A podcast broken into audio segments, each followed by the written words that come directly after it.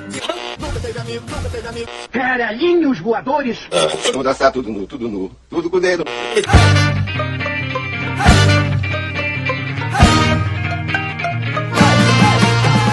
Começamos mais um Papo Loki, eu sou o João Magalha e comigo estão Rafael Chino, Alô? Raquel Faiza Oi, gente. e Marta Ponto. Tô ligando pra saber como você está.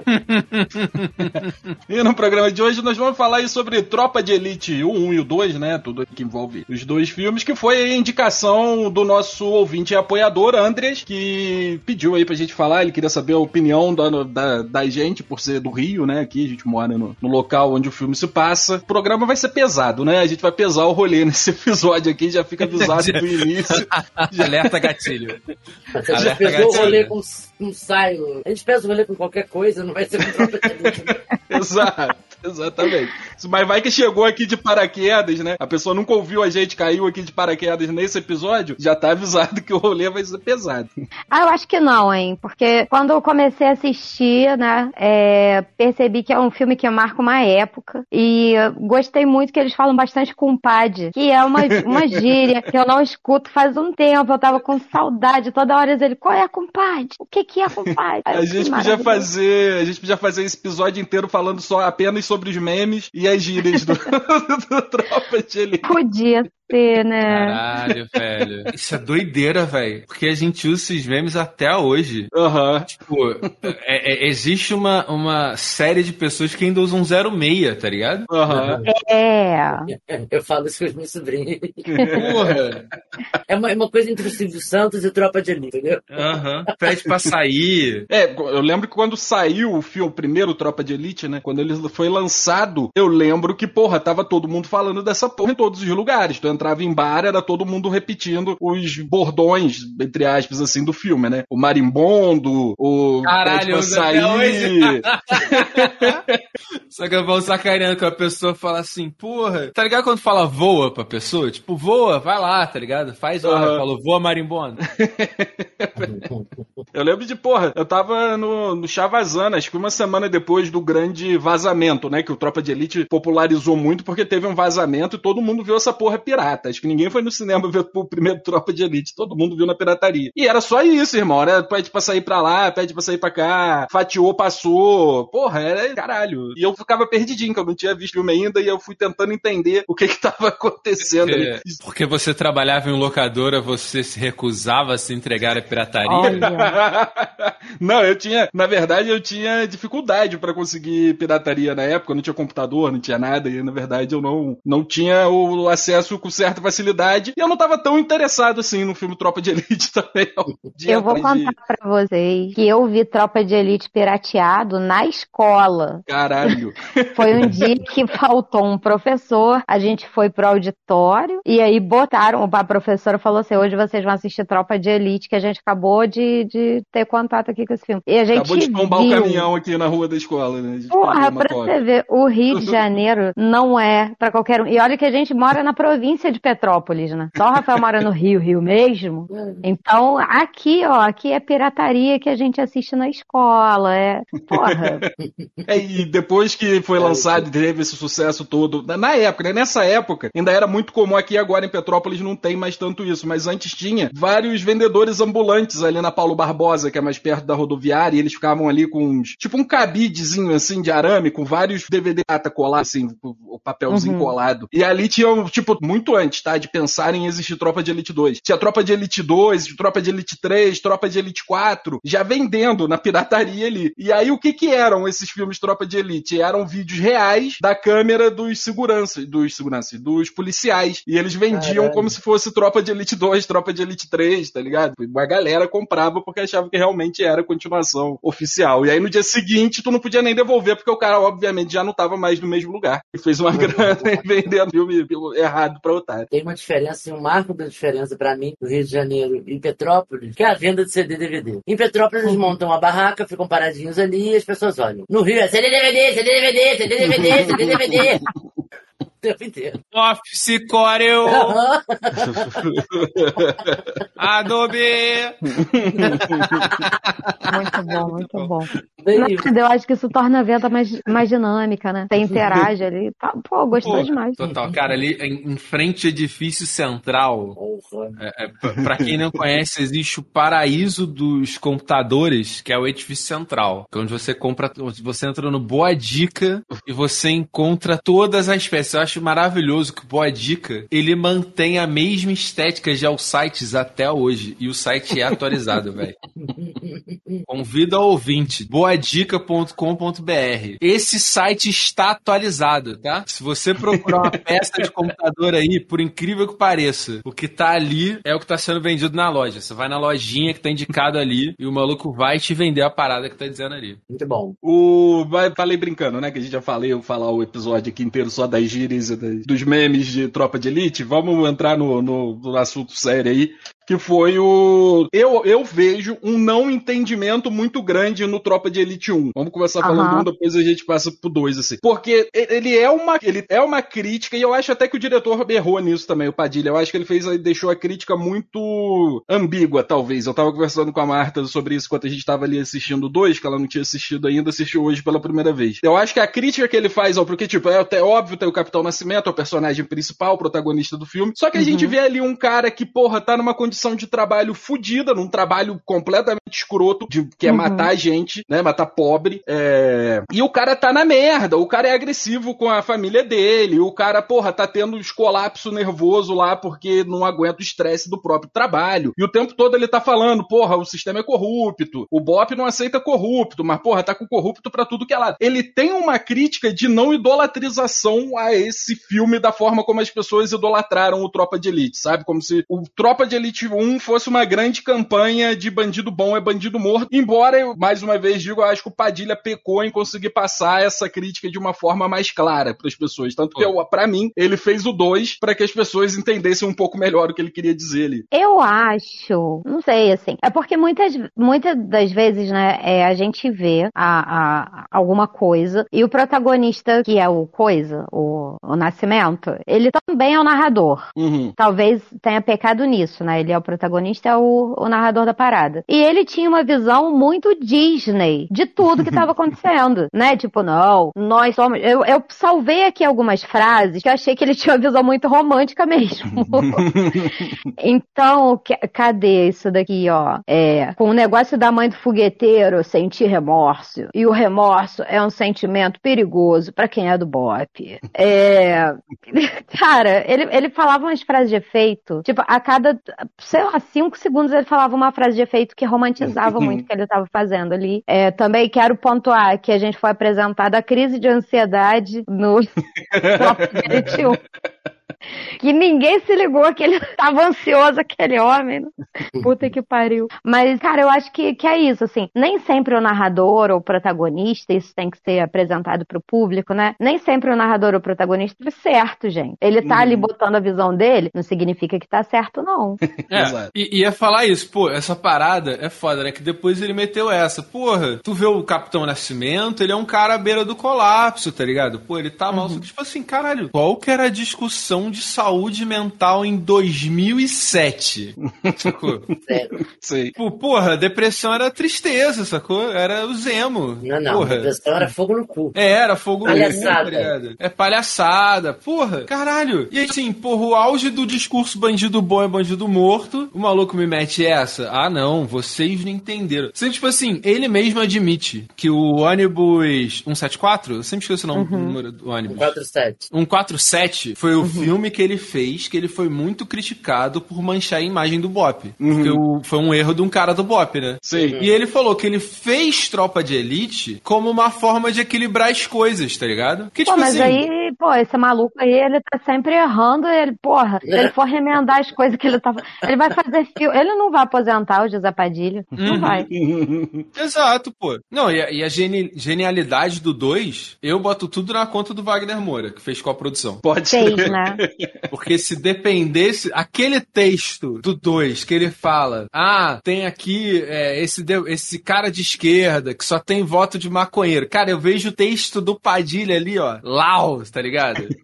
pode escrever, pode É um escrever. Padilha purinho ali, aquela tática, aquela crítica mais, aquele estereótipo mais tosco de gente de esquerda, é o Padilha, sacou? Pode escrever. É, sei lá, a sensação que me dá vendo Capitão Nascimento é de, cara, uma pessoa que quando teve a ditadura era criança e tem uma visão fantasiosa sobre isso, lúdica, tipo Disney, igual a que ela tá falando. E aí cresceu acreditando que todo mundo é honesto, idôneo, e quem não é não pode existir, porque não pode existir nada que fuja aquilo que ele acredita da sociedade. Fez algum sentido pra vocês? Uhum. Mas é, porque eu acho que o, o, o- personagem do Capitão Nascimento é aquele cara que ele nunca parou pra raciocinar a vida dele, né? Uhum. Aham. Ele só foi fazendo, ele foi. E é isso, ele foi acreditando nesse papo de que ele era o herói, de que ele era o mocinho. Que, porra, ele é um policial, sacou? Ele é um policial de uma tropa especial, ele, pô, ele é o maluco mais brabo da parada, ele consegue botar ordem. Pô, ele executa mesmo, sacou? Pô, na profissão de polícia ele é excelência. O que espera da polícia? O auge do macho, né? Uhum. Porra, eu acho que eles faziam muito. é, teve aquele rolê de Rambo, né, de, de remasculinização do cinema, que a gente passou isso também. Tinham frases que ele falava, tipo, nem o exército de Israel treina soldados como a gente. Aí aquele negócio, pede pra, pede pra sair, que não sei o que. As pessoas falam isso de pede pra sair até agora, mano. Uhum. Né? De alguma forma a galera ficou com esse filme no coração, sabe? Mas é isso, né? Tipo assim, é, é, eu acho que o problema, sei lá, sei, enfim, o que me pega é que pedir pra sair vira um grande problema. Pede pra sair mesmo, de boa, cara. Isso não é vida, não, Então, entendeu? Pede Mas aí sair. tem um ponto de poder nesse do primeiro filme durante o treinamento do Bop, que é alguma coisa é uma coisa que a gente já vê até há muito tempo em filme norte-americano, que é o rolê de, de recruta. Seja em filme de exército, seja em filme de fraternidade, de universidade, que pra você entrar você precisa passar por provações e testes e provas pra se mostrar digno o suficiente pra fazer parte daquilo ali. E isso é uma coisa que é o unicórnio do universo masculino isso, tá ligado? Tipo, isso en- encanta homens de uma forma que é como se ele estivesse vendo um ser mágico aquilo ali. Todo homem quer ter esse poder, essa a- a- os homens não querem fazer parte da galera que tá se fudendo pra entrar no lugar. Os homens querem fazer parte do cara que já tá lá dentro e é o fodão que vai humilhar pessoas pra que as pessoas possam entrar no, no clubinho dele. Sabe, tá entendendo o que eu tô dizendo? Poder. É, poder, exatamente. Tipo, ser igual o Capitão Nascimento é uma parada incrível, é o que todos os homens queriam ser quando viram o Tropa de Elite. Porra, total. Sacou? Tipo, porra, é isso, é o cara, ele é fodão, ele humilha geral, foda-se, ele, porra, dá tapa na cara de vagabundo, e porra, os moleques lá querendo entrar e só entra os melhores, e é isso, é o sonho de, todo cara, ter esse poder e poder fazer o que quiser com esse poder sem grandes consequências, sacou? Tipo, que no primeiro não tem consequência nenhuma ali? Não, tem, né? Tem, ele perde a esposa. Não, e tipo, o próprio Capitão Nascimento, tá ligado? Ah, sim, sim. Caralho, sim. a mulher Sim. dele quer, quer largar É. ele, a Aham. sobrancelha do bicho tá palpitando pra caralho, só que tipo, o bicho todo fodido. Eu Sim, quero ser esse cara. Exato. Porra, eu quero ser esse maluco. Caralho, Três como crises de ansiedade por segundo, né, mano? porra.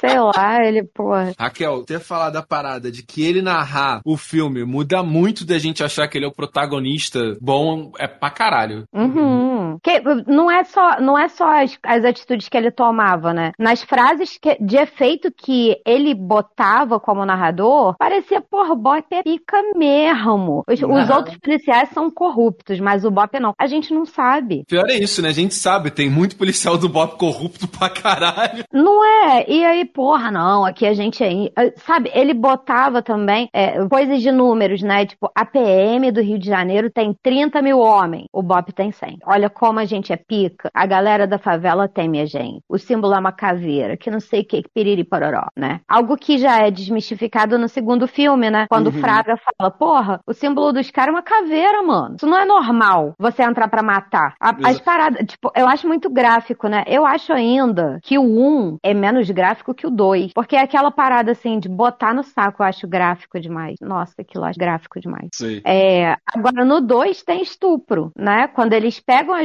realista, né? Ah, não, é, não mata ela não, que ela é bonitinha, deixa eu brincar antes. Pô, tem Pode crer. estupro ali, mano. Tem até a, a- mostrando quão ineficiente, né? Essa parada do Bop. Porque Uhum. tem. Eu tava notando, é muito doido que tem essa mesma cena do saco no 2. Só que dessa vez o cara não sabe de porra nenhuma. Exato. É. Então o Matias fica Exato. ali, porra, fazendo o que o Capitão Nascimento ensinou pra ele. Só que, velho, não vai chegar em nada. Porque Porque não tem aonde chegar, né? não tem aonde chegar. E é por isso que esse método de tortura é isso, porra. É, é- é- já foi provado que é ineficiente pra caralho. É ineficiente Sim. pra caralho tortura pra arrumar informação. É, é, pô, eu gosto muito do caso Evandro, né? E do Projeto Humanos. Uhum. Porra, a mulher fala. A melhor forma que ela conseguiu a confissão do, do cara do caso de Altamira foi ganhando a confiança dele. Uhum. Porque você, quando você tá desesperado, você fala qualquer coisa, mas pra pessoa que você confia, você fala a verdade. Sim. Pode ca- uh, vou falar uma coisa que talvez não tenha a ver, mas tem a ver. Eu tava vendo um negócio, um vídeo hoje, sobre orixás. Eu achei que tudo a ver, vou falar por isso. E aí tava tendo uma guerra, e aí Xangô, no reino de Xangô, e aí ele chamou Yansan e Obá pra irem guerrear e falou que ia levar o Oxum. Aí a Yansan falou, vai levar essa mulher porque não sabe fazer nada essa mulher, não sabe guerrear, nem arma tem. Aí, ele, aí ela decide ficar cuidando do castelo, e aí ficam, pô, não vai dar certo, isso vai dar merda, porque ela não sabe o que fazer, ela não sabe guerrear. E aí eles vão, deixam ela lá com segurança, e chega o segurança lá desesperado pra avisar, porra, estão invadindo o castelo.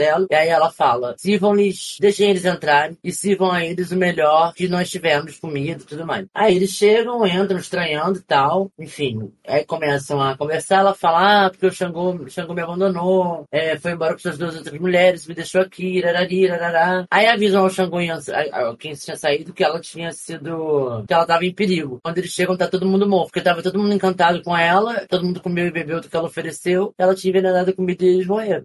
Eu achei que tinha a ver. Caralho, tem a ver muito. Pode crer. Muito interessante, aham. Caralho, muito brabo. É bem E aí- isso, tipo, é, é isso, né? Confiou. Exatamente, sacou? E ela fala, ela fala, não preciso levantar a arma pra fazer, pra fazer isso. Eu sei o que eu tô fazendo. Eu acho que a principal diferença entre o primeiro e o segundo é que o primeiro termina ainda vendendo o discurso da guerra contra o tráfico. O problema é a guerra contra o tráfico. Que o Bop não consegue fazer o trabalho dele direito de acabar com o tráfico no Rio de Janeiro porque o sistema é corrupto e não dão armas boas pra eles o suficiente. Então, porra, não dão um- uma condição de trabalho boa o suficiente. Então o Capitão Nascimento tá lá todo fudido de cabeça e tal. O primeiro filme termina assim, tipo, a gente precisa apoiar o Bop para que o Bop consiga terminar com o tráfico, que é o grande problema do Rio de Janeiro. É, e aí o segundo filme, ele roda completamente em dizer que, tipo, não adianta acabar com os traficantes. A guerra contra o tráfico não, Não é é a solução. Não adianta subir morro pra matar traficante, trocar tiro e tal, e o caralho a quatro, porque o sistema tá em cima disso e tá se alimentando disso. Que é o que acontece. O Capitão Nascimento vira lá diretor da inteligência blá blá blá, faz todo um esquema lá pra tentar acabar com o tráfico e a milícia toma a conta do- no lugar, sacou? Tipo, e continua a mesma merda. Ainda assim, eu acho que pra ter a narrativa do segundo filme, eles precisaram emburrecer alguns personagens, né? Porque o André, no primeiro filme, né, ele era, cal- ele era mais, mais cauteloso, né? Uhum, ele obedecia às ordens. Porra, no segundo, o André já entra fazendo cagada, mano. Eu, gente, mas ele não é assim.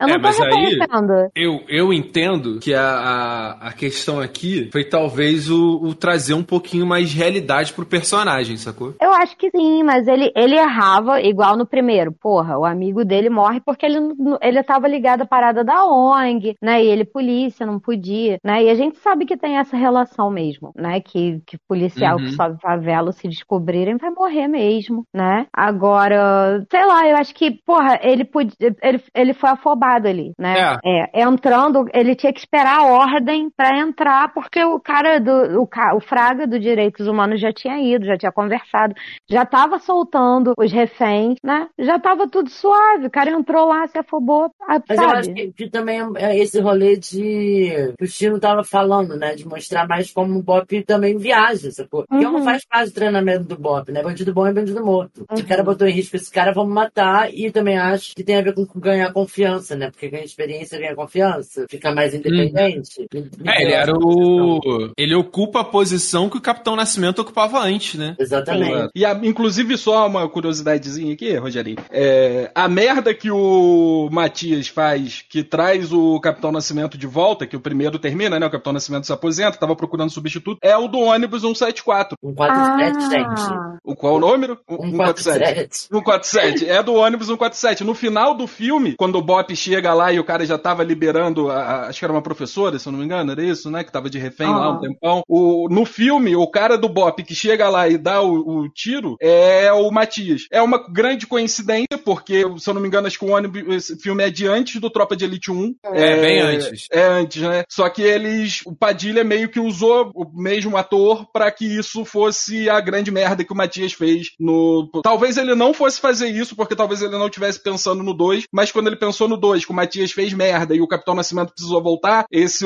essa porque o Tropa de Elite 1 se passa nove- na década de 90, né? Isso, o Papa tá 97. vindo pro Brasil e tal, então o Matias assumiu o lugar do, do Nascimento em 97. E quando deu a merda do ônibus, que eu acho que é 2001, 2000, alguma coisa assim, é, o Matias já era o líder do BOP, foi ele que fez a merda lá, e por isso que ele saiu, o Nascimento precisou voltar como líder do BOP ali pra, pra parada. Pô, então É Matias fez muita merda, né? Muita. é, o, o, o Nascimento fala pra ele no segundo, né, cara? Tipo, caralho, qual é dessa tua parada em gostar de fazer merda, irmão? Pô, faz merda, tá fazendo merda pra caralho. É. Que quando ele é baixado lá, ele chama repórter, né, pra denunciar, falar do, Uhum. de como tá sucateado o Bop, aí o Nascimento vai lá dar um porro nele. É, é, ele tem um pensamento muito pequeno, né? Tipo, muito imediatista, tá ligado? Uhum, sim, Uhum. sim. Tipo, pra ele tudo é o. Na cabeça dele é isso. É tudo, porra, a oportunidade que eu tenho agora de matar.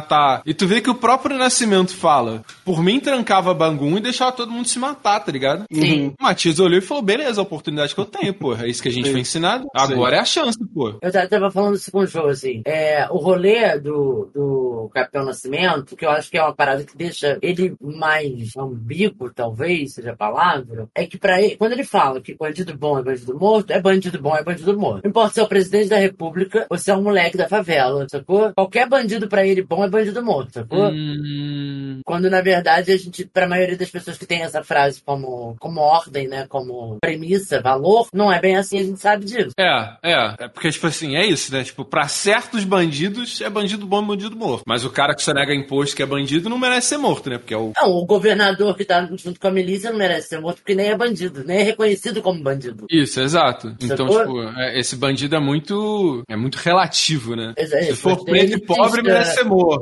Exatamente. Se é um, um- um jovem branco da faculdade que tá preso com 7 quilos de maconha e 3 revólveres, não sei se merece ser morto pra essa galera. Exatamente. Exato. Tanto é que assim, é... Dá merda, né, gente? É gente que dá merda, né? Ah, Eu acho que no, no filme, no 1, ele evidenciava muito isso. Tipo, a, a raiva que eles tinham dos estudantes de faculdade, que tinham um discurso mais social, mas que ao mesmo tempo acabavam se associando a esse comércio aí de, de drogas, né? E, e, e dá merda, igual, tipo, quando matam a garota no primeiro filme. A fulana, filha do empresário não sei quem, é morta por traficante, né? Que aí é, foi isso, assim, o rolê da ONG lá, né? Mas enfim, Uhum. Porra, que é, é- é- é- Inclusive as pessoas precisam aprender isso. Se traficante precisasse de renda de maconha, ele tava fudido.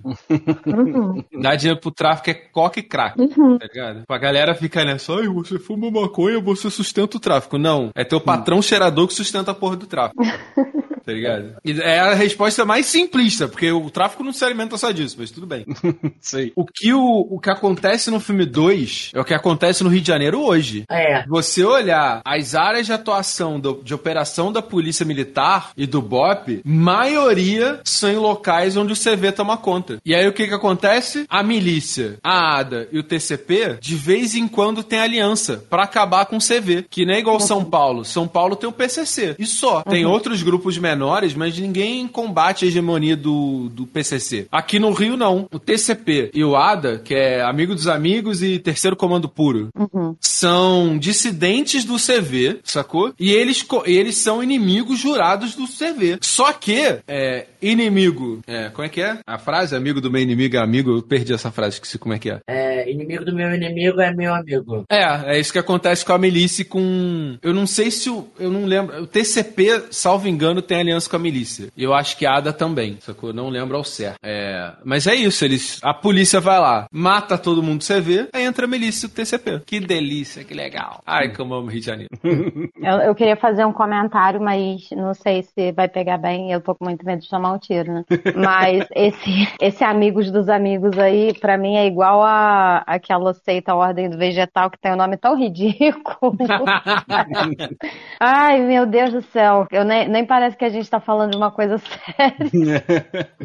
Eu vou só fazer uma correçãozinha aqui rapidinho quando eu falei do filme do ônibus aí. Tem o ônibus 174 de 2002 e é 174 mesmo. Ah, é verdade, eu ia falar isso que eu abri pelo Google. É, e tem o que o Matias aparece como agente do BOP é o Última Parada 174, que é de 2008, é depois do Tropa de Elite. Então é por isso que ele tá lá como BOP. Não é do Padilha esse filme, é do Bruno Barreto, mas é isso, é um tipo um- uma, uma gagzinha ali, uma brincadeirinha que tinha tomado o lugar do, do Capitão Nascimento ali como líder, e aí aproveitaram isso no, no segundo filme ah, caralho. ali como uma merda. Não, é, tem, é porque, tipo, tem dois filmes. Tem o do ônibus 174, que é de 2002, e tem esse Operação o ônibus 174 aí, que é de 2008. É desse de 2008 que eu tava falando aí. Então é só pra corrigir ali a informação errada aí, que eu já falei, já passei fake news aí no último episódio também aí. O André foi lá no, no nosso grupo lá corrigir que o, o TikTok eu vi do Jack Chan com a filha dele não é um TikTok real, é um tirado de um filme dele, pra limpar a barra do Jack Chan. Então eu tô aqui já atento pra não, não seguir nas fake news. É, ó, o. E o ônibus 174 é o segundo filme do Padilha. Então era Pode quase que a estreia dele. Porque os Carvoeiros nem tem. nem tem página no Wikipedia. Pode crer, É um filme meio que documental, assim, que tô vendo. pode crer. O, essa parada do que vocês falaram do, do Bop, que o Matias, né? Ele tá, ele tá na faculdade no primeiro filme, e ele tem raiva da galerinha de esquerda ali, porque eles fumam maconha, blá blá blá, e ele bota a culpa na maconha por causa do tráfico, que isso que alimenta o tráfico e tal, que é uma balela do caralho. É, mas eu preciso confessar uma coisa aqui, tá? Eu gosto muito do esculacho que o Matias dá nessa galera no depois que o amigo dele morre no Bop. Ah, eu Porque também não- gosto.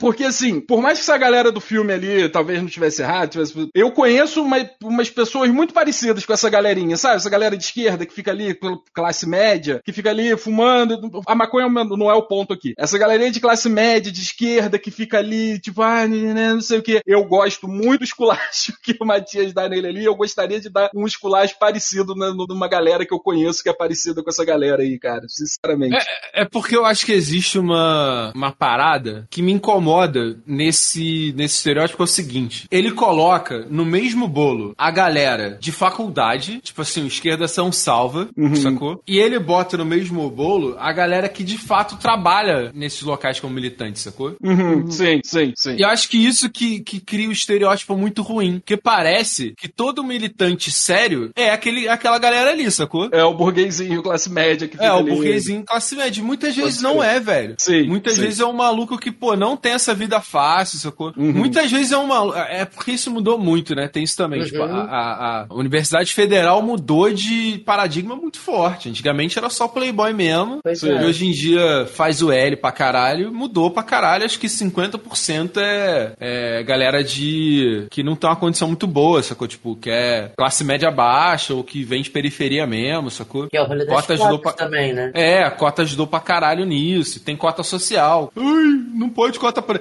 Tem cota social. De que ano que é esse filme? É 2007. 2007. Então, a, a cota tinha acabado de começar, tinha cinco anos só. Exato. Então, pô, e, e já tinha muito militante que não vinha de uma vida abastada, Uhum. sacou? Que, pô, fazia um trabalho mó sério, sacou? Que não era aquela palhaçadinha que mostra que, ah, porra, caralho, eu acho que. Nossa, acho que se tem uma coisa que não devia acontecer, os caras ficar fumando maconha o dia inteiro na periferia, sacou? Pô, maconha ele fumava, fumava em casa, caralho, sacou? Sim. Eu fumava na porra da faculdade, sacou? Uhum. É, é, é isso que, acho que isso que, que tornava, tipo, porra, ele pegou o estereótipo do, J, do JS e jogou pra todo mundo, pô. Pode Aí crer, é pode crer. Pode Aí tu quebra as pernas demais, velho. Aí por isso que eu fico incomodado. Mas, pô, é isso, pô. De certo modo, ele tem razão pra caralho, porra. O maluco queria nada da vida, pô. É, não, pô, é, é isso, tipo, é essa galera ali do, do desse. É, eu conheço uma galerinha, assim, eu, de vez em quando eu quase solto nomes, mas eu prefiro manter E- a paz. E, inclusive, falo mais, falo mais. Muitas das vezes, o maluquinho que leva a carga pra faculdade não é o esquerdista, não. É o liberalzinho de merda. Aham. Tem isso também, só eu botar tudo no nosso cu. Mas esse cu é compartilhado, lá ele. Pô, assim, pra caralho, pra caralho. Agora, o, o bagulho do, do segundo filme aí, agora que o Chino falou a parada que o Wagner Moura tinha um envolvimento maior, faz até mais sentido pra mim agora, que tenha realmente mão do Wagner Moura ali. Porque é um, o filme começa com o Capitão Nascimento de uma forma, meio que com um pensamento muito parecido com o que ele tinha no primeiro filme, e o cara vai se desmontando até chegar no final ele la- lançar um que é PM no Rio de Janeiro, precisa acabar, né? Tem que acabar a polícia que militar, né? Porra, inclusive assim, eu fiz o erro, né? Que eu vi o. The Flash e depois eu vi o Tropa de Elite 2. Que abismo. Que abismo. Porra, velho. Caralho, o filme. Pô, na moral, meu irmão. O Padilha pode ser problemático o que for, mas, pô, ele, ele dirige muito bem. Vai se fuder, velho. Aham. Porra, assim. Pô, É, é- cara, essa. assim, realmente, puta que pariu, assim. Ver The Flash, Porra. caralho, os pedaços que eu vi já foram ruins. Porra. Eu, não- eu, eu não pilei de ver o 2, assim, não é o meu tipo de filme, sei lá, não, não é o tipo de parada que eu gosto de ver. Vi o um, ok, e aí agora vendo o dois, eu tava vendo, falei, pô, agora eu quero terminar de ver. Eu tava, É, né? tava animado, eu tava envolvida com o filme, assim, tipo, não, peraí, pô, e aí eu tive, eu tive que pular umas partes que eu sei que são importantes, que eu vou terminar. E é isso, eu vou terminar de ver quando sair daqui. Não é igual Crepúsculo, que se eu não tivesse tido tempo, eu nunca mais veria. Entendeu? E, tipo, agora você tem que envolver, porque eu achei bom. Eu não sei se, se vai fazer sentido, mas a impressão que eu tenho sobre Tropa de Elite é que precisou existir Cidade de Deus antes, né? Pra rolar isso daí e tal. É que Cidade de Deus é um puta filme também. E, e, e antes de Cidade de Deus teve Carandiru, né? E, Sim. e, e é uma temática, são temáticas muito presentes aqui no, no, no nosso cotidiano. E, e são puta filmes também. Então, pra quem Pô, mas aí tá falar. Uhum. Eu acho que Tropa de Elite fica muito atrás de Carandiru e Cidade de Deus. Pô, fica, fica sim, fica sim. Me entristece, né, que o elenco, desse, por exemplo, de Cidade de Deus, a maioria era preto favelado ali, né, que nunca tinha tido contato com a atuação e foi treinado pra atuar nesse filme, mas eles não ficaram famosos, né? As pessoas Uhum. famosas ali eram o, elenco branco. É, eles, eles continuaram, não, não tiveram a- o desenvolvimento esperado né, de atores. Uhum. É, Eles foram fodas, né, cara? É, destaque aí pro seu Jorge, que fez Cidade de Deus e tava lá no Tropa de Elite 2. Sim. Exato, Mas exato. o Jorge tá em tudo, né? Ele fez Marighella, ele tá. Uhum. Agora já era eu- famoso. Ah, no Cidade de Deus, acho que nem tanto, né? Ele não era tão famoso. Não, inclusive, puta, acho que isso é uma coisa que não tem. Porque o Fraga é o Freixo, né? Tanto que o Freixo Aham. aparece no filme. Ué, o Freixo aparece no filme? Aparece quando, bem na palestra inicial, aparece ele, a câmera vai andando assim, ele aparece. Que mara. É ele assistindo ao personagem que ele representa. Pode crer. Porque pra quem não sabe, o Freixo, a projeção dele foi com a CPI das, das milícias. Uhum. Aí Pode que ele cresceu verdade. pra caralho. E outra coisa que é um mito do Freixo é que o Freixo é um play, ele é um playboy hoje, mas ele não nasceu playboy. Inclusive o Freixo, ele teve um irmão assassinado pela polícia. Acho que por isso que ele, ele é muito motivado a isso, né? A tratar desse tema. Pô, inclusive, caralho, que nepotismo merda, hein? Esse, esse lance do filho dele trabalhar com ele, hein? Puta que Pode pariu, ser. achei uma merda isso. Porra, o Padilha, ele quis queimar muito a esquerda, velho. Ele não aguenta. Vou fazer o 2 pra... Não, se bem que, pô, ele queima muito mais a direita nesse filme. Isso é bom pra caralho. Mas o que ele, o que ele pode dar uma alfinetadinha... Aham. Ele não perde a oportunidade. Caralho, velho. Praga passando, porra. Agora, vou te falar, inclusive, também a mulher ter comprado 100 gramas de maconha. que foi isso? Pra quê? Pra quê? 100 Pô, gramas de fazer, maconha. pra fazer estoque, pô. Ah, é pra Cara, fumar. que estoque é esse, amigo? Sério mesmo. Eu não conheço ninguém que compre 100 gramas de maconha. É, vocês É. compram quanto? Cara, o máximo que eu já vi alguém comprando, eu não compro porque eu, eu uso muito pouco. É 50 gramas de maconha pra fazer estoque. O Hum. máximo que eu já vi. É, assim, pra dar uma noção, pô, é meio tijolo, tá ligado? É, um, é uma, Vai é uma preso, parada vai preso com quanto? com. Nossa, acho que é 45. Hum. Hum. É porque Agora, tem. né? tem- Na época era preso com qualquer quantidade. É, porque assim, não, não existe uma quantidade estipulada. Hum. Existe uma. Inclusive, tem um estudo muito foda que fala sobre como, dependendo da sua idade, classe social e da sua cor, a quantidade de maconha que você precisa estar portando pra ser preso é diferente. Tipo assim, Caralho, se for preto e pobre, 15 gramas a cadeia. Basta. Uhum. Se for um cara de 30 a mais, ele pode estar com 50, é, 54 gramas, sacou? Uhum. Varia muito de, de classe social e tal. Que não existe uma. Existe a criminalização do traficante, mas não Uhum. existe nada relacionado ao usuário. Então essa linha fica muito. é, como é que é a expressão? Tênue. Tênue. Tênue. Então a, a dica que a gente tem pro ouvinte é seja branco. Sim. É. Uhum. Se você for levar grandes quantidades de maconha para estoque, passa um pozinho na cara. Seja branco. E bota umas ruguinhas também. Enquanto é mais velho, classe social e ser branco. Mais dicas no próximo episódio. Isso. Mas existe uma, uma imagem aqui que eu vou mandar. Digitem, vocês conseguem 100 gramas de maconha no Google. Alô, Polícia Federal! Alô? 100 gramas é, é o bife que eu tenho que pesar, né? Porque Quando eu malhava, eu tinha que comer toda a refeição, né? Assim, 100 gramas de bife. Pô, o Google nem, nem me reconhece aqui. Pô, é, é isso. Deixa eu ver se eu consigo dar. É, é um bife, é um bife. É um bife. É um bife de 100 gramas. É. Porra, é, é, é um pacote. É uma caixa de paçoquita empilhada. É, cara, é grandão. É muita coisa. É muita coisa. Eu achei um exagero, eu falei com ele. Eu tava... Eu fiquei assim, Agora. tipo, porra, mas também 100 gramas de maconha. Pra que, que essa mulher tá falando 100 gramas de maconha? Pelo amor de Deus. Eu ia falar uma coisa também, outra curiosi- curiosidade que eu achei do filme é que eles falam em Rio das Rochas. Hum. E pra quem não sabe, o antro da milícia aqui no Rio, conhecidamente, é Rio das Pedras. Pode crer.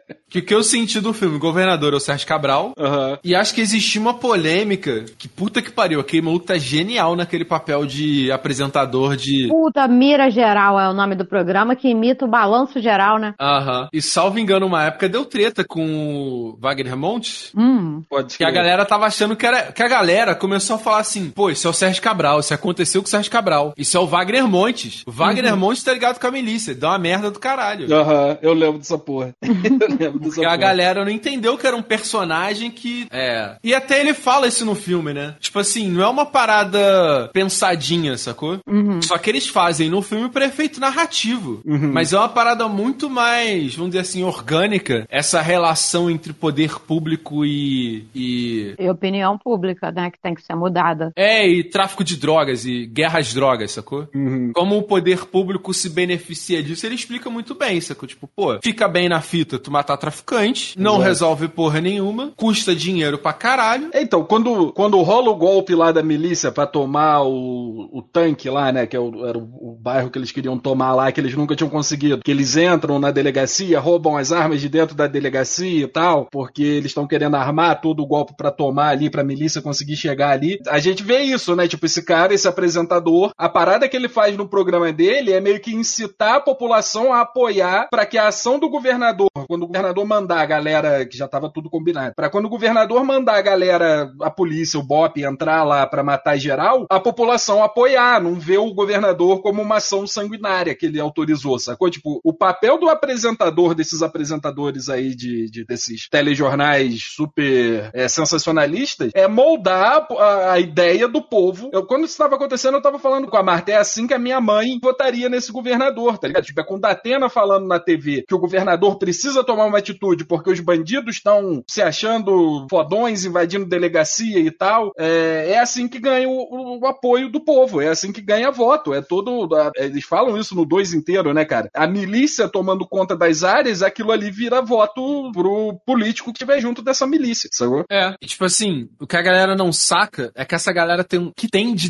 denúncia dessa galera falar que gente é traficante que não é, é sacanagem. De chamar que, tipo assim, ah, polícia bateu em bandido. Pô, vai ver o maluco era inocente, sacou? Exato. Ah, exato. polícia espanca vagabundo. Quando vai ver o maluco era só um cara preto andando na rua, sacou? Aham. Só que eles lucram muito com, esse, com essa cobertura desse tipo de evento. Uhum. Ganha pico de audiência, pô. E aí eles falam: ah, polícia entra no. no- é, entra no co- complexo da maré e derruba 10 vagabundos. Aí tu vai ver, traficantes mesmo foram três mortos. E a única fonte que era traficante é a polícia e o resto era tudo inocente, pô. Exato.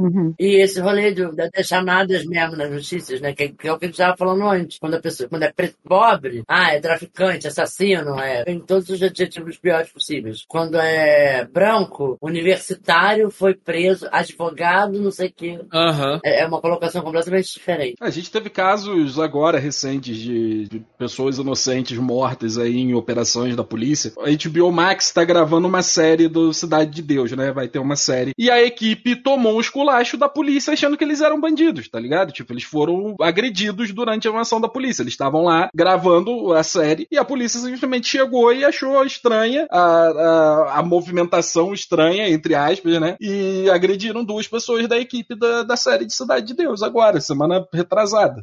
É, é super comum. mas, tipo, isso vira notícia o que estoura, o que sai da bolha. A criança que morreu agora recentemente numa ação dessa, mas fora os que saem da bolha, os que conseguem chegar na, na, na mídia e conseguir virar essa notícia aí que a gente fica sabendo, tem dezenas de outros que são vendidos como bandido, traficante, marginal e foda-se. É, é, muito- é, tipo assim, é, é um trabalho muito forte de Uhum. galera ativista, de, da galera da própria comunidade em mostrar, e é, hoje em dia a gente tem muito acesso a isso, né? Sim, Mas sim. é uma, é uma narrativa mesmo, velho. Tu vê nesses grupos de direita, todo mundo tá falando, não, era tudo vagabundo que morreu, Uhum. sacou? Não morreu inocente, não, pô. Tu vai ver uma criança de 7 anos, caralho. Exato. Sacou? Tipo, meu irmão, se, se- se- porra, é, é loucura. Se uma criança de 7 anos tá pegando uma arma, a gente falhou muito, velho. Porra, Exato. sim. Sacou? caralho. Não tem como não. E, e- e- e- e outra parada, tipo, caralho, se um policial entra num lugar e sai atirando, ah, mas os bandidos estão armados. Irmão, o Estado é uma coisa, bandido é outra, porra. Sacou? É, é porque a gente botou o nome de guerra, a gente entende que são dois lados iguais e não, são dois lados completamente diferentes. Sim. Sacou? E é o que, porra, que eu acho a frase mais foda do nascimento. Eu faço isso há não sei quantos anos, eu não faço ideia do porquê, por que eu faço isso. Exato. O porquê ou pra quem que eu tô fazendo isso. Ele É, fala, exato. É, É. foda. Exato. Esse, esse,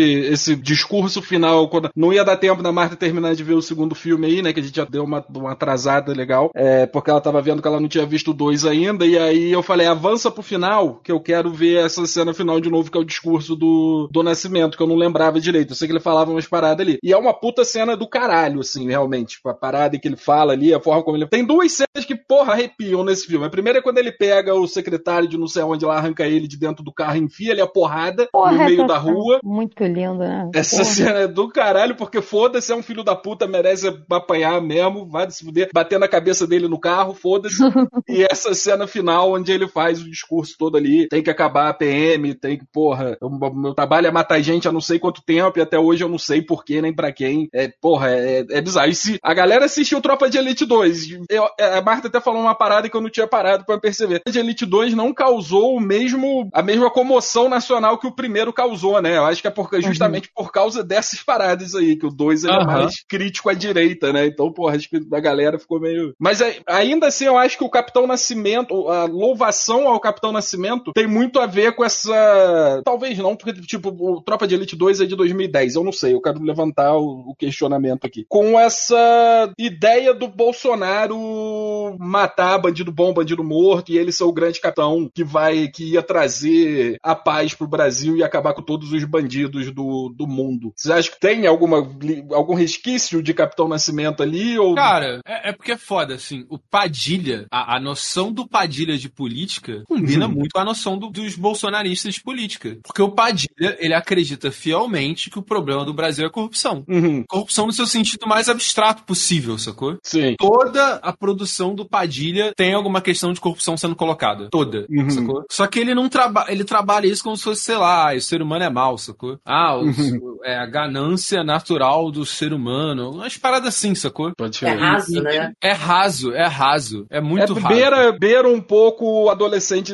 isentão que não vota porque, tipo, ah, é tudo a mesma coisa. É, tu vê que Todo o, o político é do- corrupto, eu não vou votar em ninguém porque foda-se. E aí o que ele faz é meio que isso. Tipo, todo mundo que entrar aí vai ser uma merda e a gente tem que acabar com isso. Sim, total. É meio, é meio é- é- eu acho meio doido, porque assim, se a gente, quando a gente começa a, a, a vislumbrar mais ou menos como as funcionam, a gente chega num lugar louco que é de uma simplicidade muito grande. Mas antes desse lugar louco, que é de uma cidade grande, parece tudo extremamente complexo até de explicar. Mas o que faz tudo ser extremamente complexo de explicar, isso é um assunto meu agora, tá? Viu? É que as coisas são tão, ficam num lugar tão raso, tão raso, que, que, ah, parece que tem complexidades que não existem, na verdade, sacou? Fica uma É. coisa mentirosa e é bizarro. É, é, é foda, né? Porque, tipo assim, pô, é, é o melhor argumento possível que a galera fala. Fala assim, pô, velho, a guerra às drogas acontece o quê? Há quanto tempo? 100 anos, sacou? O Brasil, inclusive, é pioneiro na guerra às drogas. Tipo, porra, aí tu tem que explicar a guerra, é, a guerra do ópio, a transformação da sociedade em criminalizar é, psicoativos, sacou?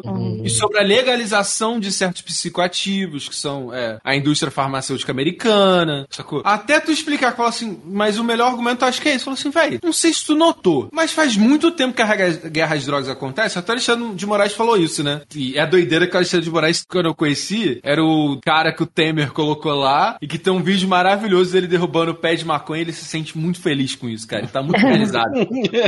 de destruir pé de maconha, sacou? Olha o plot, olha o plot. Porra, e tu vê esse maluco falando o que ele falou que é genial, porra. E é genial porque muita gente fala há muito tempo, que é, se a gente colocasse é, numa balança na guerra às drogas, quem tá ganhando são as drogas. Sim. E, velho, é doideira, porque, cara, a letalidade policial do Brasil é absurda. Se a polícia brasileira mata mais gente do que morreu pessoa no Afeganistão, do que morreu pessoa no Iraque, sacou? Possivelmente que, do que, se a gente somar, morreu mais gente do que na guerra da Ucrânia, sacou? Tipo assim, porra, então a gente provoca uma guerra interna, mata gente pra caralho, porque a gente tem medo do quê? Do nosso filho ficar chapado, sacou? Tipo assim, assim, Pô, a- a- uma vez eu vi é, as estatísticas, inclusive, de quantas pessoas a droga matava. Velho, bebida alcoólica e cigarro disparado matam mais, sacou? Sim. Maconha não tem caso de morte, Sim. sacou? E cocaína, heroína, etc. é um número, tipo, cara, que de boa. Acho que a polícia deve matar isso de pessoa em um mês. Então, porra, nem letal essa porra é tanto, sabe? É letal, é prejudicial, prejudicial, estraga a vida. Cocaína estraga a vida da pessoa, porque é uma droga de um vício muito grande e a pessoa não consegue ter dinheiro pra pagar essa porra. Ela cai pro crack, um vício muito grande. Ainda assim, o cigarro é mais viciante que a parada, tá ligado? Do que, sei lá, cocaína. sabe? Sim, o cigarro é mais viciante do que isso. Agora, eu acho que as pessoas não abrem diálogo, né? Então, quando a gente entra naquele papo de terror moral, né? Você não pode falar com, com adolescentes sobre drogas, se não for pra tocar o terror na cabeça delas. Você não pode falar com adolescentes sobre sexualidade, que você, se não for pra tocar o terror, é proibida, proibida, proibida. Eu acho Uhum. que, é, tanto é, é, eu fiz Proerd, né? Na escola que eu estudava. Vocês fizeram Proerd? Eu nunca fiz. Então, Não, o Proerd, o Proerd era um curso, eu lá na quarta série, recebi um sargento na minha turma e ele passava um período, igual catequese mesmo, sabe? Falando sobre como a droga é horrível, né? É, acontece que é, na- a minha, na minha casa, é, o, o- a conversa sempre foi um pouco conservadora sobre essas coisas, mas eu tinha diálogo aberto com minha mãe. Então ela falava assim: olha, algumas pessoas vão aparecer e vão te oferecer, nananana. Não faz, porque pode, você pode se viciar, a gente tem caso na família tal. Então isso me pegava muito, né? Eu sabia já que não eram todas as pessoas que se viciavam, mas se você já tem um caso na família, talvez você não tenha o gene, não se sabe, né? Você vai entrar nessa pra descobrir? É uma escolha, né? E aí, tipo, é- as pessoas têm que ter maturidade pra conversar sobre esses temas, né? É igual falar de morte em casa. Às vezes você é uma criancinha ali de 3, 4 anos e você quer,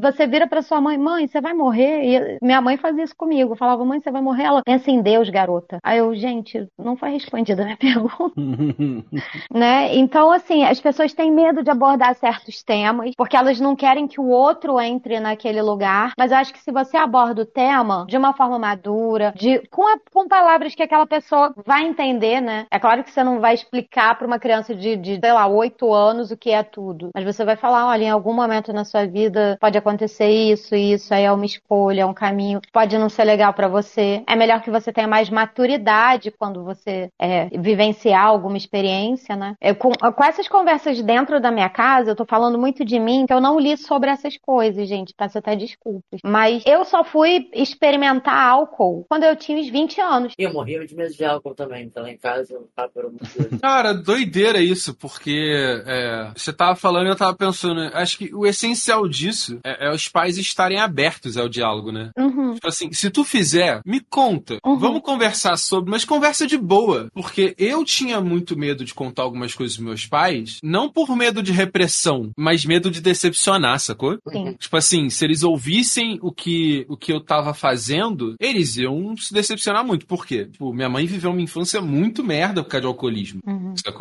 E todos vocês me conhecem, sabem os níveis alcoólicos a que eu cheguei à minha vida. É, durante longos períodos. Uhum. Isso nunca me impediu. Por quê? Pô, eu era uma criança tímida, sacou? E isso que eu penso assim: ai, a droga é ruim. Aí pega a criança tímida, bebe um negocinho, se sente soltinho no pagode e fala, porra, mentiram pra mim. Aí que eu vou fazer mesmo. Uhum. Porra, eu tô bonzão, e ainda mais adolescente, né? Porra, a- a- a- até a infância você vive pra salvar a criança de morrer, porque essa é a função do pai. A criança morra, porque ela vai tentar, ela vai pular do lugar alto, ela vai tentar dar uma cambalhota de pescoço no chão. E aí, quando você perde isso, o adolescente ainda tem isso. Porque o adolescente ele não tem medo de morrer. Ele mantém isso. É impressionante, velho. Vai todo mundo assim, porra, adolescente, caralho, olha aquela pedra ali, vamos pular na pedra. Vamos pular na pedra na água. E vai os malucos, foda-se. Quando você é adulto, você pensa, hum, não, isso pode me fuder, velho. Pode dar uma merda. Hum. O adolescente não, pô, ele ainda tem isso na cabeça dele. Então, tipo, pô, velho, é isso, pô. O adolescente, ele não vai ter medo de droga, sacou? Acho que isso que falta essa galera conservadora entender. Entender o que eles eram quando adolescentes, sacou? É. Meu irmão, adolescente. Eu tinha medo de droga, tá? Eu era uma adolescente É, que, que andava com a galera que usava drogas e eu sempre tive medo de droga. Tanto é que a única Uhum. droga que eu já usei na minha vida foi maconha, mas não tem nenhuma de maconha, não acho que maconha é uma droga de medo. Uma droga ilícita. E bebida eu também tinha muito medo e eu perdi o medo errado, eu não devia ter medo.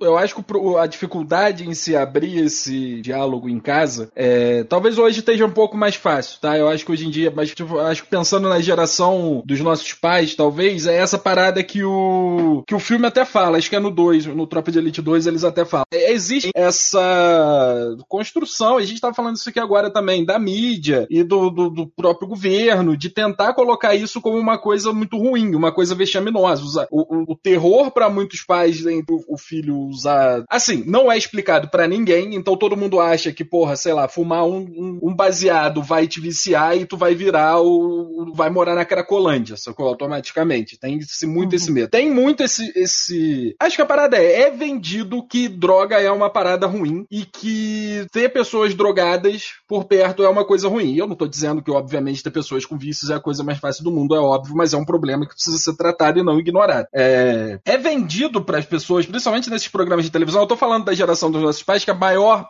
forma de comunicação ali, de informação que eles tinham, era TV. Geralmente, em grande maioria, TV aberta, que é onde passam esses da Atena, da vida, esse- esses programas policiais sensacionalistas do caralho. É, então, é isso. Sacou? Tipo, ah, fulano foi pego com. E aí, aí existe uma, uma outra parada, tipo, a minha mãe ela não conseguia entender essas paradas, essas diferenças que tem aí. Que, tipo, ah, fulano foi morto porque foi preso porque tava com 10 gramas de maconha no bolso, tá ligado? Era um cara negro que foi preso por causa disso. A minha mãe achava que eu ia ser preso se eu estivesse perto de alguém fumando maconha, automaticamente, sacou? Tipo, gente- o problema é nossa, eu acho que o medo das mães não é só a gente ser preso. Se fosse, tava bom, porque também era, era factível, assim, sacou? O problema é que a maconha é a porta de entrada das drogas. Também, aí também. você vai cheirar cocaína e usar heroína e entrar no crack Também. e eu vou te perder. Aí a Sandra Richthofen foi lá, fez a merda que fez, porque ela não foi a maconha, mas aí eu lembro nos jornais, é, laudos confirmam que Suzane Richthofen e namorado usaram maconha antes de cometer o assassinato dos pais de Suzane.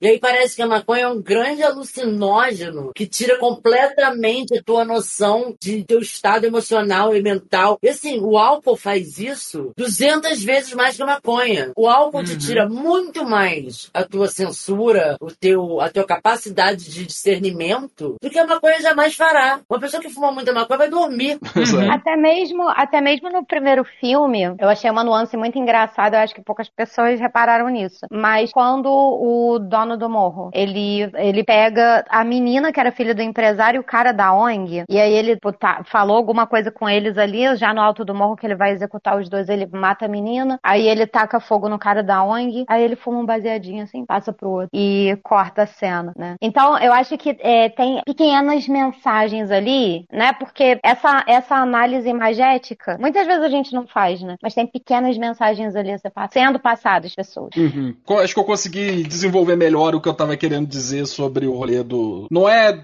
o rolê do medo dos pais, assim, é o rolê de onde vem isso. A gente viu isso no filme, inclusive. É, há um interesse geral, principalmente na galera que tá acima ali no sistema que o, o Capitão Nascimento tá tentando de- derrubar, em fazer com que as drogas continuem sendo algo muito perigoso e algo muito problemático. Então é importante para que essas pessoas continuem passando essas informações sensacionalistas de forma que a maconha seja a porta de entrada para todas as outras drogas mais pesadas e qualquer pessoa que use maconha, no final, em algum momento, vai virar um Então. morador totalmente viciado e fudido. Existe é essa par- Hum. na minha cabeça. Se a Uhum. gente tira- descriminaliza as drogas e instrui as pessoas sobre como elas usam, a gente acaba com uma das maiores Mas- de dinheiro tem. Exato. E o, o que? Se acaba com a guerra ao tráfico porque legalizou as drogas, que desculpa as pessoas têm pra mandar a polícia no morro pra matar gente? Mas eu acho que eles querem mandar a polícia no morro pra matar gente, inclusive, pra manter a justificativa de por que as drogas não podem ser legalizadas, pra que um, continue girando dinheiro pra esses grandões aí que ganham muito dinheiro com tráfico de drogas, sacou? Um porém, né? Inclusive o filme mostra isso. A milícia, ela tem dois problemas. Um, ela não depende da droga pra tirar o sustento. Uhum. E dois, ela tem uma área de atuação muito mais abrangente que qualquer traficante. Sim. Porque, por exemplo, um traficante não conseguiria é, fazer o que eles fizeram com o Nascimento, tá ligado? De sair Sim. no meio da rua, porque, pô, um monte de preto, cheio de arma dentro do carro, meu irmão, a primeira blitz ele vai rodar.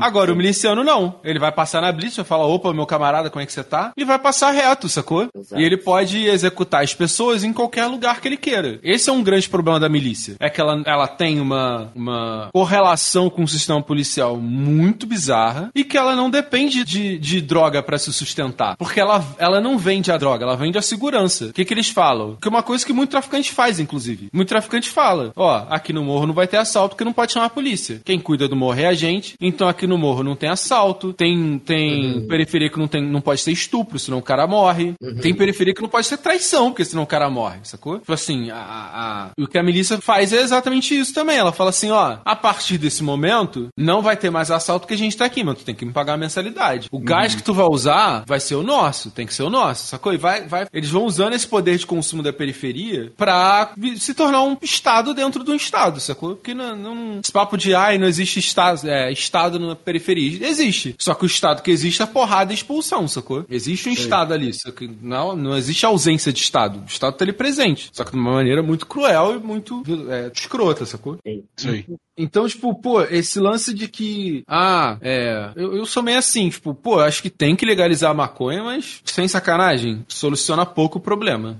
A única coisa que você vai soluciona pra gente, porque felizmente menos pretos pobres vão ter desculpa de ser preso, porque estavam consumindo maconha. Porque é isso que acontece hoje em dia. Uma porrada de gente que tá presa não é traficante, é usuário preto de maconha. Sacou? É um corpo que deveria ser segregado da sociedade, é isso. Sacou? Esse é o projeto. Eu Tanto que nos Estados ah, amigo, eu concordo muito com isso que você está falando olhando para o Rio de Janeiro. Ah. sacou? Ampliando, eu não concordo. Então, eu entendo o que você está falando. É foda, eu fico dividida, porque eu realmente acho que o tráfico ainda é, é forma de, de dominação, sacou? De controle. A criminalização das drogas, para mim, passa muito por esse lugar. Sim. Sacou? Inclusive de, de justificar prender pessoas que nem deveriam ser presas. Mas era Eu disso acho que eu tava falando. É isso, Você é- tira a droga de lá, você para de ter uma justificativa pra polícia agir da forma como age nesses locais, sacou? Sim, é- é- a Sim. droga é a justificativa pra criminalizar a periferia, é isso. Exato, Sim. exatamente. Que além, é isso, mais, a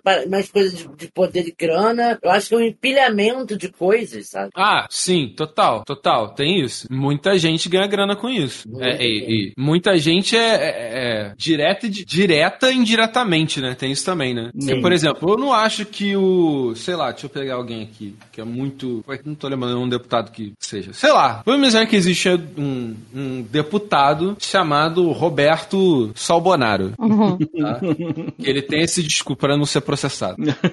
e ele é muito eloquente em falar que na guerra às drogas, sacou? Ah, não, tem que matar traficante mesmo, era tudo bandido e tal. Eu acho que esse personagem fictício, nem sempre a campanha dele vai ser financiada por o tráfico de drogas direto, sacou? Alguém que tem relação com a droga, tem muito dinheiro, vai botar dinheiro nesse cara. Mas eu acho que ele sabendo que tem esses programas que vão falar, ó, oh, polícia tem que ir lá mesmo, dar porrada, e ele vai lucrar com isso, não com o financiamento, sacou? Não com o dinheiro, mas em falar, tem que ir lá descer porrada mesmo, tem que dar tiro mesmo, sacou? Em alimentar esse pensamento que foi criado ao longo do tempo, sacou? Uhum. Salvo engano, nos Estados Unidos, a maconha foi criminalizada primeiro que a cocaína, porque a maconha era droga de pobre e a cocaína era droga de rico. Pode e eu lembro que aqui no Brasil tinha essa pira também. Uhum. Cocaína era de boa, sacou? Era estimulante. Salvo engano, acho que Freud usava cocaína, não tem um papo assim? Não, ele usava, acho que ópio. Era ópio, né, que ele usava. É. Então tinha essas drogas que eram tidas como estimulante e do nada começou a ser tratado como crime. Como portar esse tipo de material psicoativo era crime. E, coincidentemente, as drogas que foram criminalizadas primeiras eram as drogas de gente periférica, sacou? Uhum. O, só queria falar aqui que o próximo trabalho do Padilha é uma série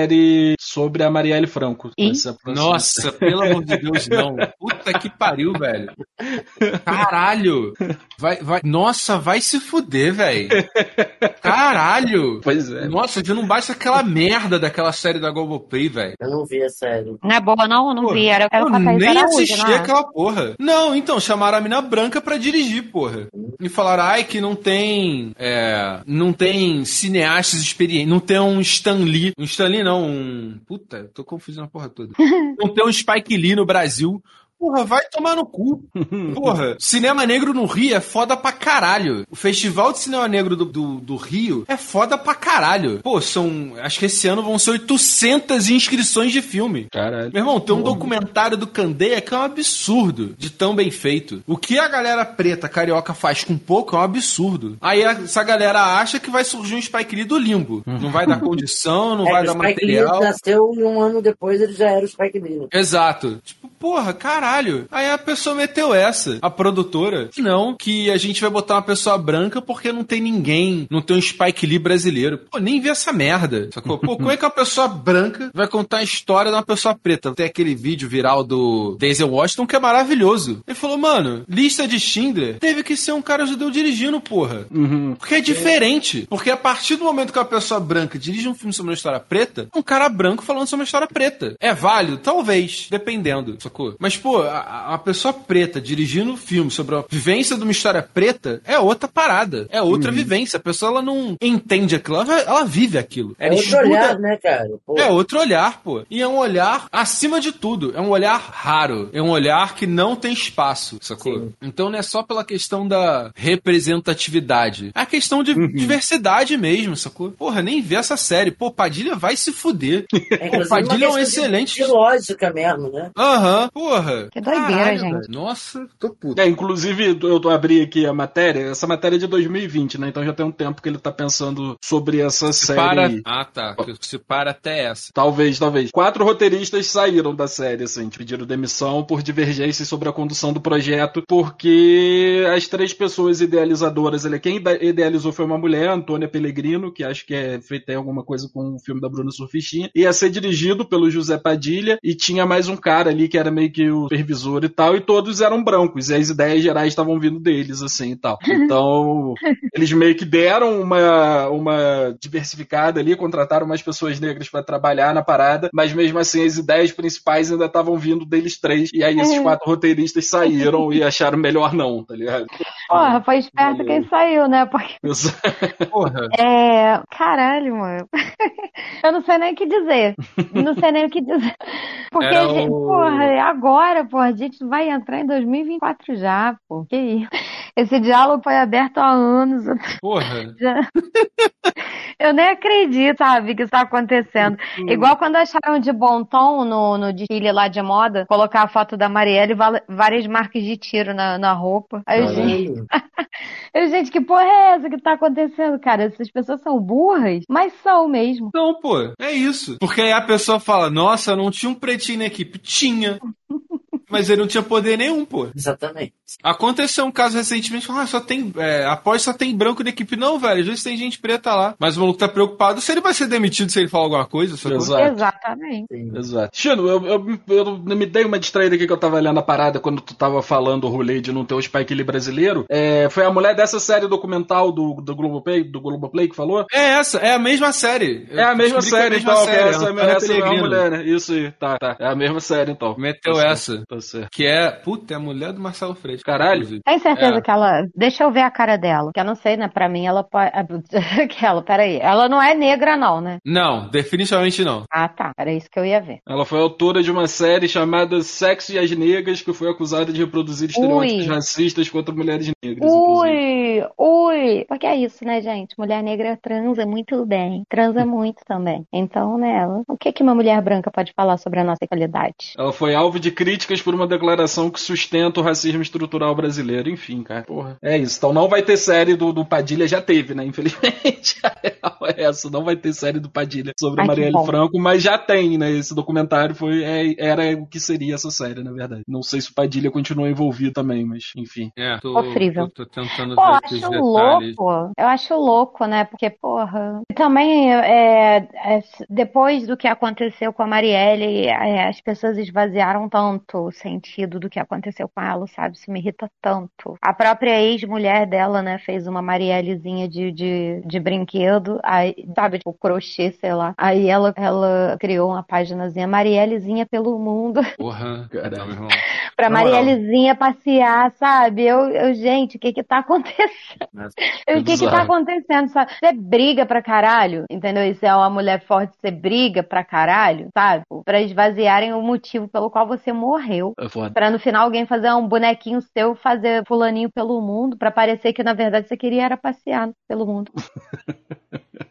Ah, tô vendo aqui, ó, mudou, mudou a porra toda. Não foi o Padilha que dirigiu, não. Acho que deu tanta merda que eles mudaram a porra toda. Pode escrever. Mas quem dirigiu foi um cara branco. Pode escrever. É. Acho que quem. Deixa eu ver. Pô, não tem um, né? Caralho, velho. Não tem um. Porra, não tem, velho. Não tem. Nem na edição tá uma pessoa preta, velho. Caralho. Vai, porra, vai se fuder, velho. Nossa, que ódio. Pô, e, e se- assim, pô, eu, eu fico, eu fico puto que, caralho, é. Ah, tu lembra do Hugo, né, Raquel? Aham, lembro, lembro. Pô, ele é um maluco absurdo. O Hugo é Pô, pica. ele, ele, ele- aquele moleque é um. que a galera gosta de chamar de gênio, pra mim é aquilo, é o Hugo, tá ligado? Uhum. Porra, e eu fiz parte do coletivo com ele de cinema negro e tal, tive um contatinho com a galera e, meu irmão, é só monstro. sacou? A galera, assim, absurda de foda. Mas não, né, pô, pra trabalhar na uma agência de publicidade pra tu ganhar experiência como editor profissional, tem que ser filho de um branco rico, sacou? Essa é a verdade. Pô, por isso que não vai ter um Spike Lee brasileiro tão cedo. Porque pra tu ter grana pra fazer essas porra, tu tem que ser filho de alguém, sacou? Ter o famoso QI. É igual de escritório de advocacia, pô. Uhum. Exato. E não adianta nem vir com um papinho de, tipo, fazer na marra, na raça, conseguir uma câmera mais barata pra fazer o bagulho, porque não é só isso, faz um filme, sacou? Tipo, você vai ter um filme que você vai ter pouco acesso, porque você precisa distribuir esse filme, você precisa que as pessoas cheguem a esse filme em algum lugar pra que entre... esse filme seja entregue. Então, assim, tanto que é o que a gente tava falando. Existem várias pessoas fodas conseguindo, pessoas negras fodas conseguindo fazer filmes fodas e que esses filmes não têm distribuição e esses filmes não chegam no grande público. Então tem. As pessoas estão fazendo os filmes delas com o que elas têm, com o que elas podem. Só que não vai chegar no mesmo nível do, do, do Tropa de Elite, do, do- do Cidade de Deus, porque o- a Globo não vai abrir espaço pra isso ou qualquer outra distribuidora de parada, sacou? Então, porra, Porra, o- é foda. O próprio Zosmo Bubu, tá ligado? Uhum. Pô, ele tava ali coladinho na época do cinema novo, sacou? Só que todo mundo só olhando a porra do Glauber Rocha, Pode escrever. sacou? Pode E escrever. ele, pô, era um ator, diretor na época, pô, o maluco fundou o cinema negro. O cinema Uhum. negro do mundo olha pra Zosmo Bubu e bate palma e ninguém conhece os caras, pô. E nada mudou, sacou? É, é o mesmo sistema que você tem até hoje. É, se tu não estudou na escola não sei o que de cinema, que é cara pra caralho, tu nunca vai ser um editor foda. Sei. Pra... É, recentemente a gente teve o Marte 1, né? Que é dirigido pelo Gabriel Martins, que é um dos poucos, assim, que a gente consegue ver, né? Tipo, é, consegue, algumas pessoas conseguem, mas são poucas, né? Se a gente vê o tempo que a gente tá produzindo cinema nacional aqui, o Marte 1 talvez Exato. tenha sido o primeiro filme aí que, o- que, que saiu da bolha, assim, que deu até uma estourada, teve um reconhecimento internacional até. Mas, porra, né? Quantos filmes estão sendo lançados aí por ano nessa Pô, porra? e tu vê, o Lázaro Ramos lançou, né? Uma medida provisória, apesar de todo mundo falar que o filme é uma merda. Aham. Mas, pô, teve que ser o Lázaro Ramos pra conseguir emplacar um filme, tá ligado? Ah, caralho, inclusive, porra, olha que doideira, uma parada que eu notei, que eu anotei aqui. Tem essa parada que a gente tava falando sobre a fala do Nascimento, né? Uhum. Que ele é o narrador do filme. Aham. E tem uma cena que no começo a galera fala, pô, é, vamos exonerar o Nascimento, porque isso vai pegar muito mal é, eleitoralmente, né? Porque o filme, inclusive, o 2, se passa em época de eleição. Uhum. Uhum. Pô, e tem dois. Tem um detalhe muito engraçado nesse filme que é: o Nascimento tá falando, ah, é, o povo gosta de ver vagabundo morto. Que é a cena que ele é aplaudido. Aham, que ele entra no restaurante, né? Pô, só que é uma parada que eu notei, né? Que é doideira. Pô, o restaurante que ele entra é um restaurante de classe média. Aham. Tá ligado? Tipo, sim. tá o, o secretário de segurança almoçando com o chefe de polícia, sacou? Exato. Óbvio que a galera bater palma. Agora, Exato. quero ver, porra, ele no self-service de periferia, que geral sabe que a polícia entra pra matar, se vai ser aplaudido. Duvido, porra. Exatamente. Talvez na Zona Norte, que tem uma relação muito dúbia com essa questão de. é, Só falar rapidinho, porque como o ouvinte pediu, eu vou querer ser palestrino nessa porra. É, no Rio de Janeiro, na cidade do Rio, a relação das periferias é muito diferente. Por quê? Existe o centro do Rio, existe a Zona Sul, existe a Barra, e todos esses locais têm periferia. Tipo, o Vidigal deve ter as vistas mais lindas do Rio de Janeiro, que ele fica no Morro Dois Irmãos, que é o cartão postal do de Ipanema, sacou? Uhum. Então, porra, é. O Cantagalo, a favela do Cantagalo, tá uma vista absurda. Porque fica em Copacabana, sacou? Ali no, no, no Leme, sacou? Então as periferias do Rio têm uma conexão muito forte. Não é- não é igual de São Paulo. O Grajaú é longe pra caralho, sacou? Não, é, é essa relação próxima. Só que existe uma divisão no Rio, chamada Avenida Brasil e Falta de Transporte Público, que é a divisão do, do centro e Zona Sul da Zona Norte. A Zona Norte, ela sofre com a falta de investimento e com a criminalidade. Então, às vezes, um cara da Zona Norte que mora na- no asfalto, ele vai comprar o discurso do bandido bom e bandido morto. Que a polícia não chega na casa dele do jeito que chega, sacou? Que chega na periferia. Então, isso é muito doido aqui do Rio. Então, sei lá, talvez o pico de audiência seja na Zona Norte, de um programa como Balanço Geral, sacou? Uhum. Ainda mais depois de 2013, que o que aconteceu? Quando teve a matança geral, a, a Petrópolis, vocês lembram, Petrópolis ficou muito mais perigoso, a região oceânica ficou muito mais perigosa. Por quê? Os traficantes que estavam nas comunidades se espalharam, eles fugiram para todos os outros locais e, em consequência, a Zona Norte ficou mais perigosa. Porque os traficantes antigos morreram, eles perderam o controle desses locais e aquela parada de no assalto, que sei lá o que, começou a cair. E a milícia começou a tomar muito conta desses locais também, sacou? Então essa noção da população com a, com, com a ação da própria polícia mudou muito. Isso é muita doideira aqui no Rio. Muita doideira. É, eu separei aqui um comentário que é muito importante sobre o, o filme número 1, um, que a gente não falou, mas toca Shiny Happy People enquanto ele tá dançando com a mocinha da Na faculdade. festinha lá, na festinha. É- Porra, essa música é pica, toca sempre no chavo, sabe? Shiny Happy People, Shiny Happy. E é um, pô, tão solar, né? É claro que depois o Bento Ribeiro foi lá no DJ e pediu pra tocar Polícia para quem precisa. Mas eu vou lembrar sempre com Shiny Happy People, não é aquele negócio de parar papapá. Pra mim é Happy People ali no, no, no rolê. Shine Happy People é justamente como eu me refiro a essa galerinha meio. Nem necessariamente precisa ser sempre, mas essa galera meio gratiluz, meio jovem místico. Essa galerinha aí burguesa Pô, tu vai foder que. com o meu rolê da música, cara. Eu vi É a essa música de outro Happy jeito. People, cara. Que isso, porra. Não, escolhe outra. É, a- era pra gente falar, assim, para as pessoas virem visitar o Rio. A gente tem alguma coisa pra falar Eu tenho. turista? Ó, Eu tenho. Pô, a galera bota um terror desnecessário. Bota, bota mesmo. Pô, velho, Rio de Janeiro não é essa. É doideira pra caralho. É pra amadores, não é? Ah, mas dá pra ir lá sem ser assaltado, né? Isso. E talvez até você seja, pô, experiência. Compra o pacote Ah. completo, pô. Caralho, o cara quer vir no Rio e não quer ser assaltado, quer, quer, porra, quer ir em Veneza não quer se molhar, caralho. Não, sacanagem, mas, pô, é bem mais de boa do que a galera vem. Pô, muito mais. Pô, eu- eu- é muito doido. Eu fui assaltado no Rio uma vez, né? Hum. Só. É... Aqui em Petrópolis entraram nas casas que eu morei três vezes. Pois é, eu também nunca fui assaltado. Não que eu seja o maior frequentador do Rio de Janeiro, mas eu já fui algumas boas vezes pro Rio de Janeiro e eu nunca fui assaltado lá. Aqui em Petrópolis eu já fui assaltado duas vezes na rua de bobeira, tá ligado? Então, pô, mas foi importante falar, vocês puxarem isso aí, porque até falando com aquela parada lá do medo que os, esses programas jornalísticos colocam na, na galera, a minha mãe nunca me deixou ir em nenhuma excursão de escola pra nenhum lugar do Rio de Janeiro. Eu nunca fui pro zoológico, nunca fui pro Terra Encantada, essas excursões que eram clássicas ali dos anos 90, início dos anos 2000 de escola, a minha Aham. mãe nunca me deixou ir. Eu nunca fui por, por excursão de escola. Porque ela morria de medo, que era muito perigoso. A ideia da minha mãe do Rio de Janeiro é meio parecida com a ideia dos Simpsons sobre o Rio de Janeiro, tá ligado? Tipo, bicho corre no fio do poste, bala perdida pra tudo que é Isso lado. tem. Eu vou defender os É. Simpsons. Isso Se você tem. for pra Vargem Grande, tem jacaré na rua, né? É, É pô, aqui, na, aqui em frente à minha casa passa mico pra caralho na porra do fio, mano. Não, Já é, entrou no sentido. apartamento essa porra. E eles, eles catam umas frutas, catam umas coisas. E eles, que, é. Igual eles os gatos são- aqui dos meus vizinhos também não tá atrás, não. É. Porque os gatos entram na minha casa e roubam um monte de coisa, tá? Mas os miquinhos, eles são folgados, mano. É que se tu der comida pra eles, eles voltam no dia seguinte, te acorda, bate na tua janela, taca pedra. Eles são folgados pra caralho, mano.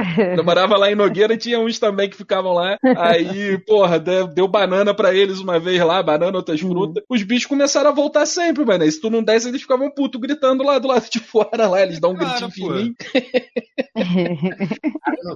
Eles cobram, mano. Então é isso, falamos aí então sobre Tropa de Elite. Não se esqueçam de deixar aquelas cinco estrelinhas e de seguir a gente lá no Spotify também. E também de seguir a gente no Instagram, porque lá tá o nosso link pro nosso grupinho no Discord. E sempre que sair episódio novo, a gente posta por lá também. E é isso, beleza? Muito obrigado por nos ouvir. Um beijo, um abraço e até a próxima. Tchau. Tchau. E você é um filho da puta. tocou meu coração.